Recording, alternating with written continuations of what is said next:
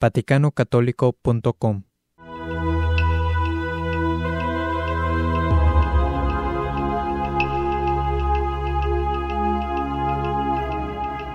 Una de las predicciones más conocidas de la historia católica es la profecía de los papas y antipapas que se atribuye a San Malaquías. San Malaquías fue un obispo católico nacido en Irlanda en 1094.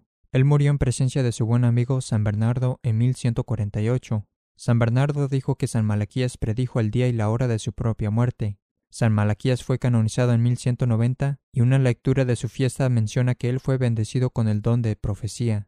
La Enciclopedia Católica de 1913, bajo el título de Profecía, dice que San Malaquías fue llamado a Roma en 1139 por el Papa Inocencio II. Cuando estaba en Roma, se relata que San Malaquías experimentó una visión de los futuros reclamantes al papado hasta la segunda venida de Jesucristo. San Malaquías escribió 112 breves frases en latín que describen todos estos futuros reclamantes al papado, dándoles títulos tanto a los papas como a los antipapas. Se dice que este documento fue guardado en los archivos secretos del Vaticano y no fue sino hasta 1556 que fue descubierto por un bibliotecario del Vaticano, el documento fue publicado por primera vez 39 años más tarde, en 1595, por el historiador Arnoldo de Guion, en un libro titulado Árbol de la Vida. De Guion fue asistido en su traducción del documento por Alfonso Chacón, un conocido estudioso de los manuscritos medievales. Chacón fue el encargado de autenticar el documento y de asegurarse de que no se trataba de una falsificación. Después de examinar el documento, Chacón lo verificó como auténtico. Si bien Dios aparentemente le mostró a San Malaquías los diferentes hombres que en el futuro se presentarían como los líderes de la Iglesia católica, no necesariamente le reveló a San Malaquías si esos futuros pretendientes al papado eran buenos o malos, y no le reveló si eran verdaderos papas o antipapas. A San Malaquías simplemente se le mostró a los hombres que, hasta el fin de la historia humana, se presentarían ante el mundo como los líderes de la Iglesia católica.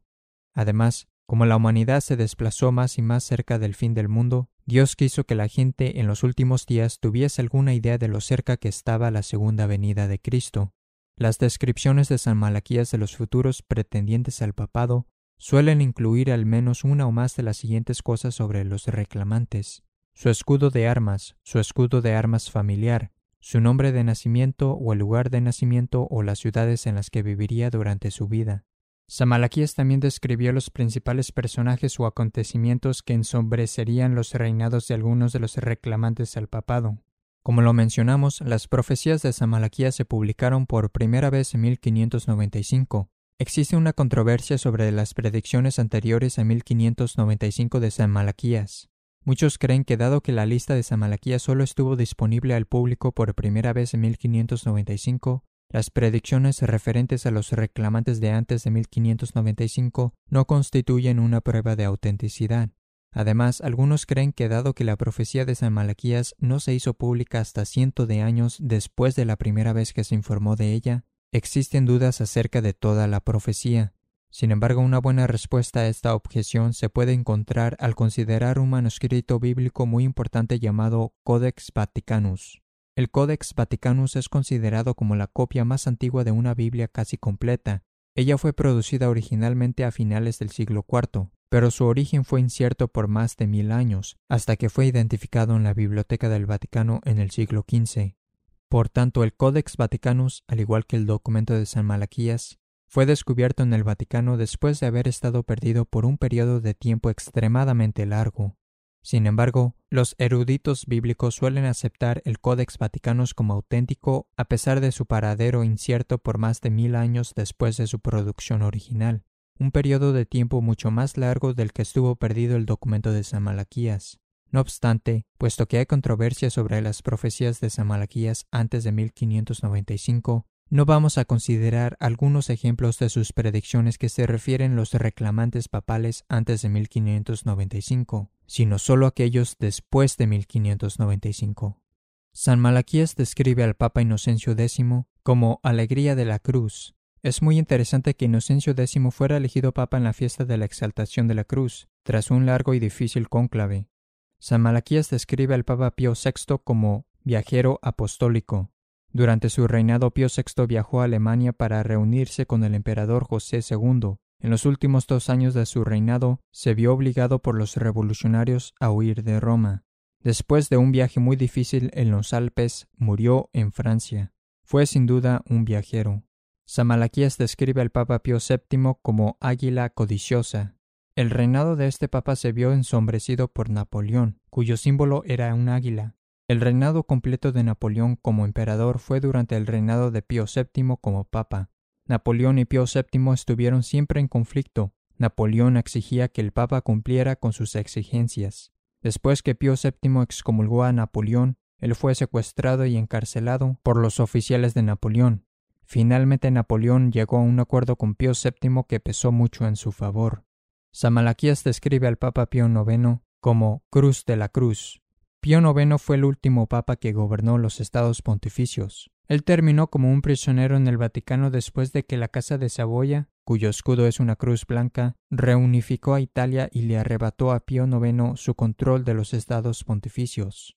Samalaquías describe al Papa León XIII como luz en el cielo. El escudo de armas del Papa León XIII tiene un cometa en el cielo.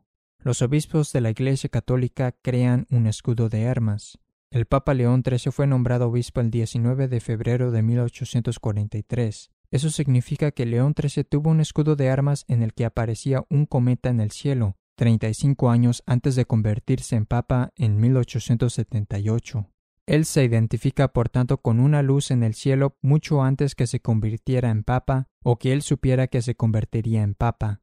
Samalaquías describe al Papa Pío X como fuego ardiente.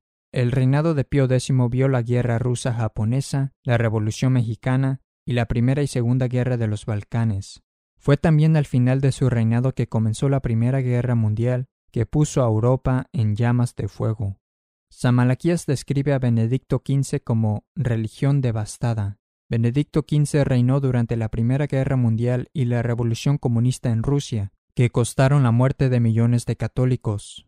En la página 328 del libro Memorias de Mikhail Gorbachev, él dice que el Estado comunista soviético devastó la religión al emprender una amplia, cito, guerra contra la religión. Fin de cita. Samalaquías describe al antipapa Juan XXIII como pastor y navegante. Durante su reinado Juan XXIII usaría frecuentemente ornamentos que representaban un gran velero. Samalaquías describe al antipapa Pablo VI como flor de las flores. Curiosamente, Pablo VI tenía tres flores de lis en su escudo de armas. Samalaquías describe al antipapa Juan Pablo I como de la media luna. Juan Pablo I comenzó su reinado el 26 de agosto de 1978, cuando la luna apareció exactamente a la mitad, de manera que comenzó su reinado desde la media luna. Juan Pablo I también proviene de la diócesis de Beluno, que significa bella luna. Samalaquías describe al antipapa Juan Pablo II como del eclipse solar. Juan Pablo II nació el 18 de mayo de 1920, el día de un eclipse solar. En el día de su funeral, el 8 de abril de 2005, también hubo un eclipse de sol. Este es un sorprendente cumplimiento de la profecía de San Malaquías.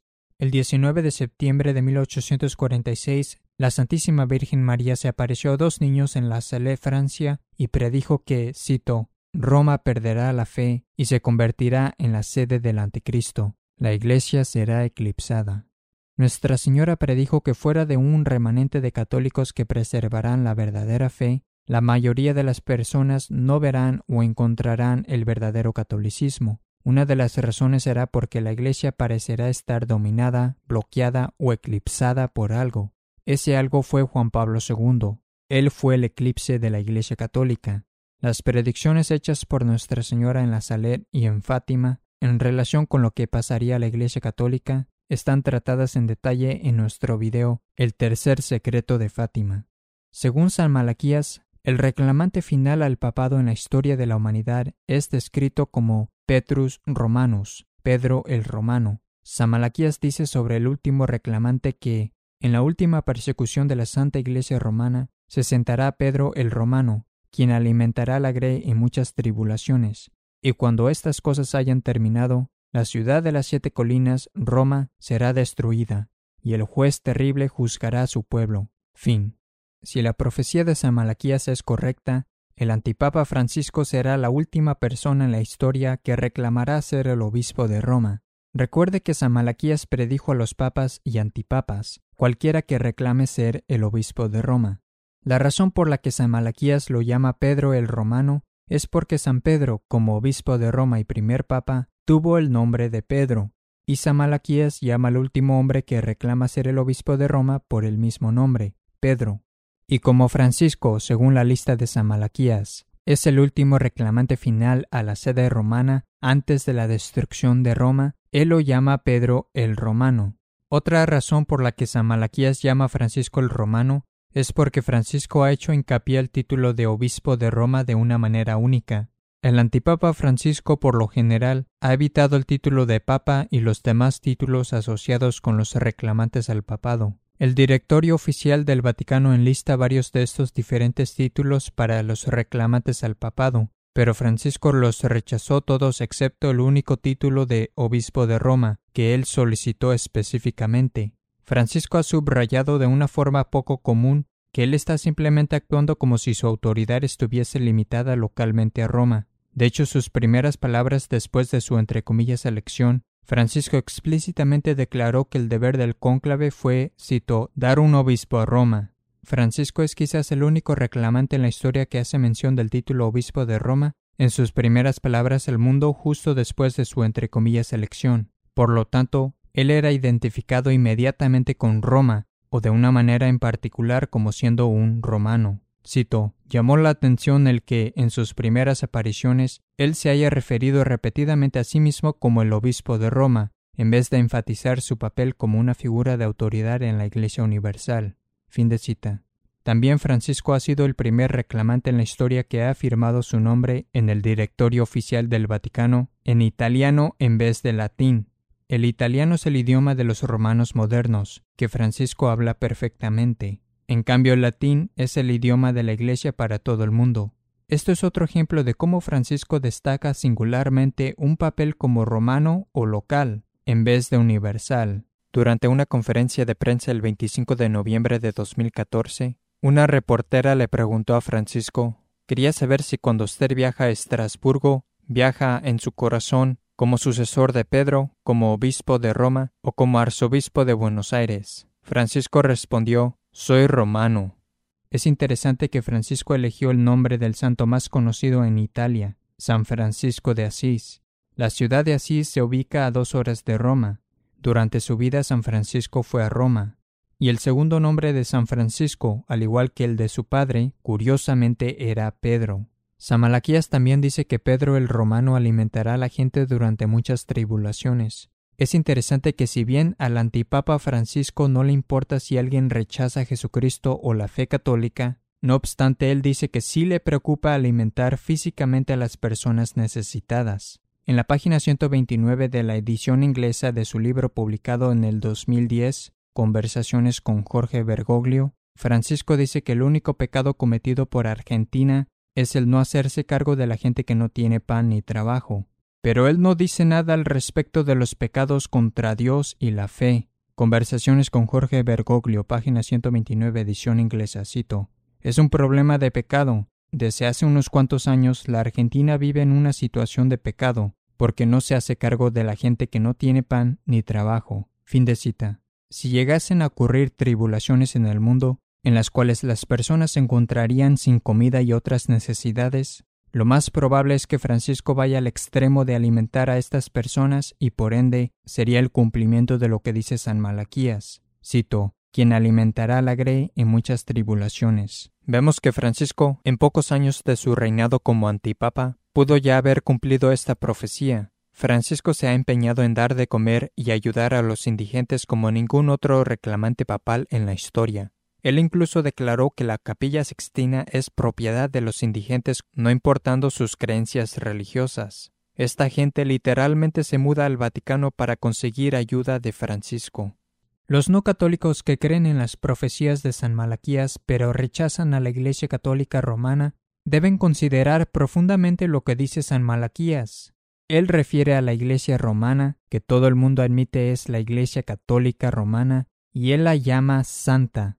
Si la Iglesia Católica Romana fuese una iglesia falsa, no habría manera de que San Malaquías la describiera como santa, y solo Dios podría haberle dado a San Malaquías la capacidad de hacer tales predicciones muy precisas sobre el futuro. Dios no hubiera dado tales increíbles predicciones sobre futuros eventos a un creyente y líder de una religión falsa. Lo que también es muy interesante es que San Malaquías describe a Roma siendo destruida a finales del reinado de Francisco. Si esto es correcto, ello encaja perfectamente con las profecías del Apocalipsis acerca de cómo Babilonia, Roma, es destruida en el fin del mundo. Estos temas están cubiertos con más detalle en nuestro video ¿Se va a acabar el mundo? Este video contiene sorprendente información acerca de cómo los reclamantes finales al papado encajan en la profecía bíblica del fin de los tiempos. Por lo tanto, si las predicciones de San Malaquías son correctas, el antipapa Francisco será el último reclamante al papado en la historia. Entonces, si mil años a partir de ahora tuviéramos que ver hacia atrás la lista completa de los papas y antipapas en la historia, Francisco sería descrito como el del fin del mundo. Francisco ha sido descrito en los titulares de noticias como el Papa del fin del mundo o el hombre del fin del mundo porque Argentina, el país de donde proviene, se ubica geográficamente donde algunos llamarían en el fin del mundo. Quizás como un cumplimiento inconsciente de una profecía, Francisco hizo la siguiente sorprendente declaración en sus primeras palabras a la gente después de su elección como antipapa, es decir, durante su primer discurso ante el mundo desde el balcón de San Pedro. Francisco dijo que los otros entre comillas cardenales fueron todos hasta el fin del mundo para encontrarlo, y luego agregó, aquí estamos.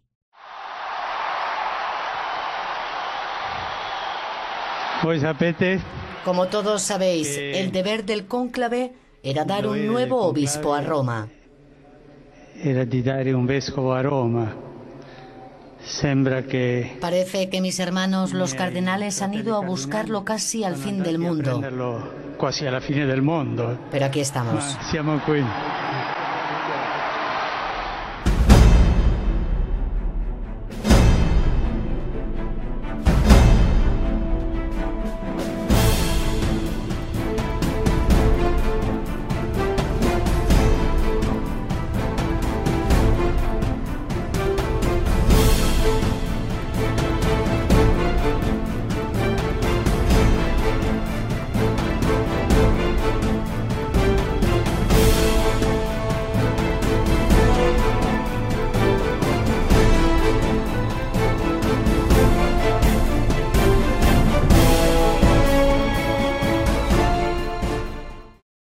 vaticanocatólico.com